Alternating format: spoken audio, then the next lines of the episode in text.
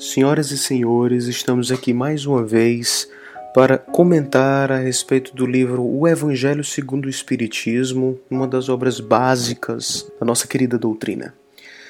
Nesse momento a gente vai entrar dentro da introdução no item 3 que se chama Notícias Históricas. Kardec ele quis já a partir desse primeiro momento desfazer um dos principais erros que nós temos quando estamos lendo o Evangelho, o Novo Testamento ou mesmo o Antigo Testamento ou qualquer obra que seja, que não foi escrita exatamente nesse momento que nós estamos. É o erro do anacronismo. Às vezes nós interpretamos determinadas palavras como se elas estivessem sendo pronunciadas hoje. E o contrário, né? ou então de outro modo, a gente está lendo o texto e encontramos determinadas palavras que não nos são familiares hoje. Então Kardec decidiu é, garimpar determinados termos e explicar o que é que havia exatamente por trás daqueles termos, dando, portanto, uma densidade interpretativa maior para algumas falas do Cristo a fim de facilitar para vocês o que é uh, que esse, esse tópico queria dizer, eu decidi garimpar os versículos em que algumas palavras aparecem. Kardec, quando está evocando esses termos históricos, ele fala a respeito de vários. Alguns não são fáceis de encontrar no Novo Testamento e nosso, nossa hipótese, Kardec simplesmente queria deixar a gente mais afeito ao que estava acontecendo então em torno do Cristo. Por exemplo, é, não é fácil de encontrar no Novo Testamento a palavra terapeuta, a palavra essênio né? e nem nazareno. Mas essas palavras se referiam a determinadas seitas, grupos que se destacavam do judaísmo, embora ainda se entendendo judeus, né? É, para dar um, um novo estilo de vida e uma nova interpretação na sua própria vida do que eram consideradas as escrituras sagradas. É importante que você entenda que dentro da, do povo hebreu não era senso comum as interpretações a respeito da Bíblia. Então, aqui ou ali aparecia um rabi, aparecia um fariseu, aparecia um sábio das Escrituras que dizia uma nova interpretação, que falava a respeito da palavra de Deus com um outro significado, com novas flores.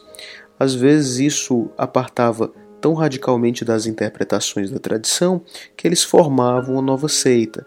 Daí o essênio, daí o terapeuta, daí, por exemplo, o nazareno. Outras questões que aparecem na Bíblia são questões que vão dar um colorido especial quando aparece na fala de Jesus. Veja, por exemplo, João 4:9.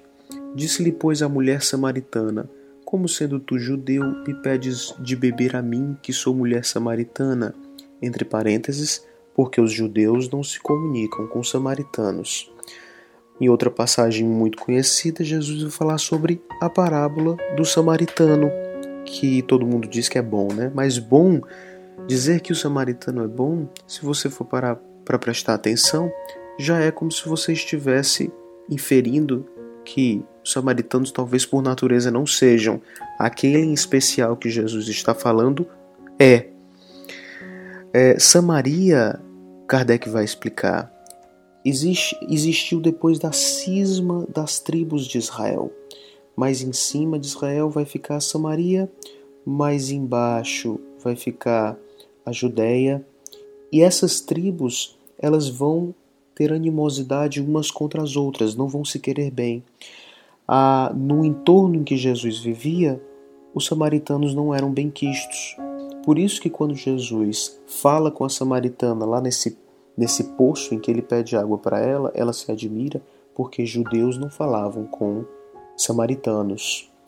E assim também, quando Jesus ele prega a passagem do samaritano que fez a caridade, foi para escandalizar o judeu que perguntava, pois, a princípio, o samaritano não deveria ser uma pessoa boa. Em Lucas 5:27, ele diz: "E depois disto, saiu e viu um publicano chamado Levi, assentado na recebedoria, e disse-lhe: segue-me. Essa passagem é uma passagem que deveria entrar na mente das pessoas com um certo choque, principalmente para os judeus, porque o publicano, vai explicar Kardec, é um senhor que eh, na antiga Roma eram os cavalheiros arrendatários das taxas públicas.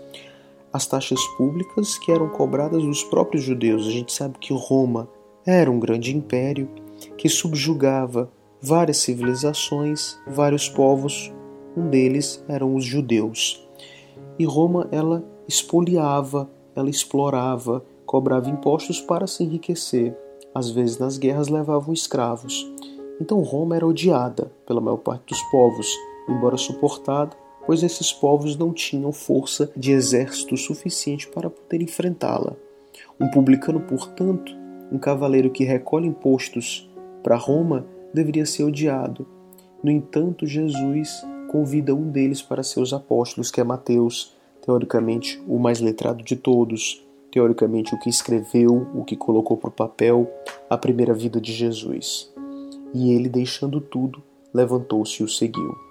Em Lucas 18:10, dois homens subiram ao templo para orar, um fariseu e o outro publicano. Você vê de novo o publicano sendo colocado dentro de uma narrativa de Jesus como tendo virtude, Quer dizer, Jesus convidando as pessoas a ir para além das aparências, a ir para além dos cargos.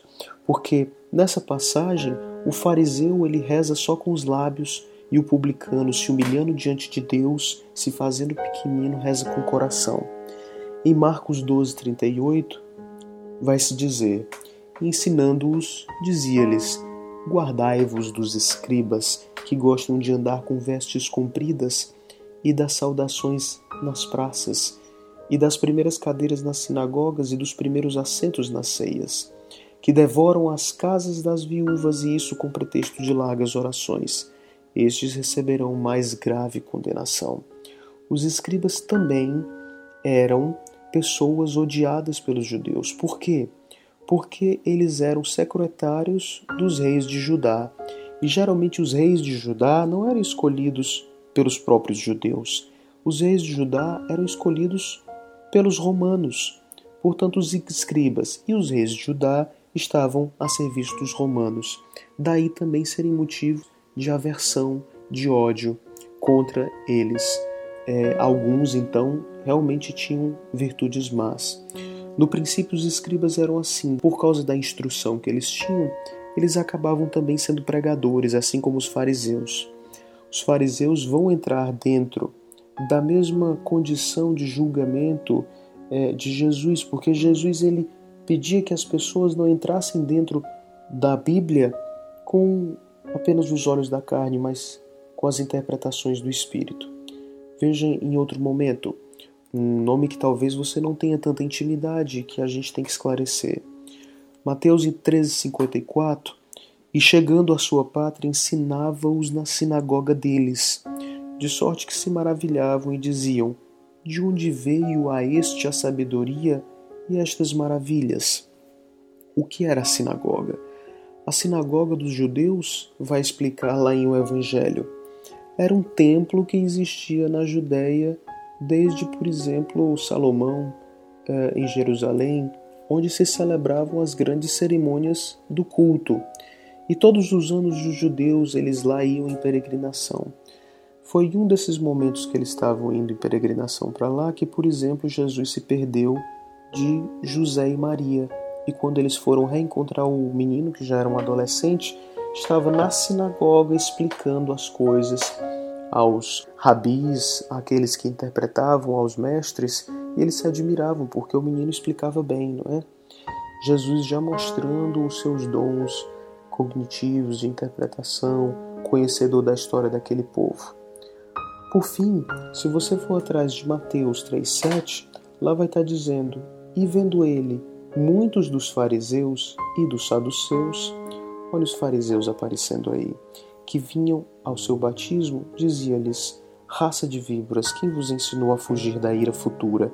Aqui é uma passagem que descreve uma fala e uma cena em que aparece João Batista um homem radical, é, grosseiro, um pouco selvagem, mas de bom coração, que veio antes de Jesus para abrir caminho para ele. Batizou Jesus, mas Jesus pediu para ser batizado, porque João Batista reconhecia a autoridade de Jesus em frente dele. Mas fariseus, saduceus, escribas, por vezes caíam dentro da mesma reprovação que Jesus direcionava para eles, que era a reprovação de serem extremamente apegados à letra. Os saduceus, por exemplo, era uma seita que se formou, segundo as pesquisas de Kardec, por volta do ano de 248 antes da era cristã, e cujo nome veio do, do fundador dele, Sadoc. Olha, eles não criam na imortalidade, nem na ressurreição, nem em anjos bons e maus. É como se fossem os materialistas ou os, aqueles que defendem a espiritualidade laica, quase laica, porque Deus não pode sair dentro desse universo, né? Mas era como se fossem os materialistas de então. Os fariseus era também uma certa seita, um conjunto de rabis que compilavam as interpretações, dando sentido às escrituras de uma forma muito particular. É como se fossem os doutores, os doutores daquele gênero de interpretação viviam tendo disputas teológicas, prestando atenção nas sutilezas, nas definições menores e por vezes se afastando da prática do, do, do que realmente aquilo dali podia fazer vivificar, vicejar as virtudes no dia a dia. Né? Então é isso. Kardec ele vai pontuando alguns termos, vários outros podem ser seguidos. Esse é um trabalho muito bom que é feito, por exemplo, pelo pessoal de Minas, na frente, encabeçando está Haroldo Dutra Dias, ou então aqui de onde nós estamos falando, várias igrejas é, protestantes, católicas, entrando dentro dos meandros do que era a, a Judéia, do que era o Israel da época de Jesus, para que a gente pudesse compreender de fato a profundidade, a grandeza e as entrelinhas, o contexto, o subtexto que estava por detrás das falas. É, eu espero que você tenha apreciado você tenha que tenha se tornado mais claro esse podcast, esse item e até a próxima dentro dessa interpretação das obras básicas. Até lá.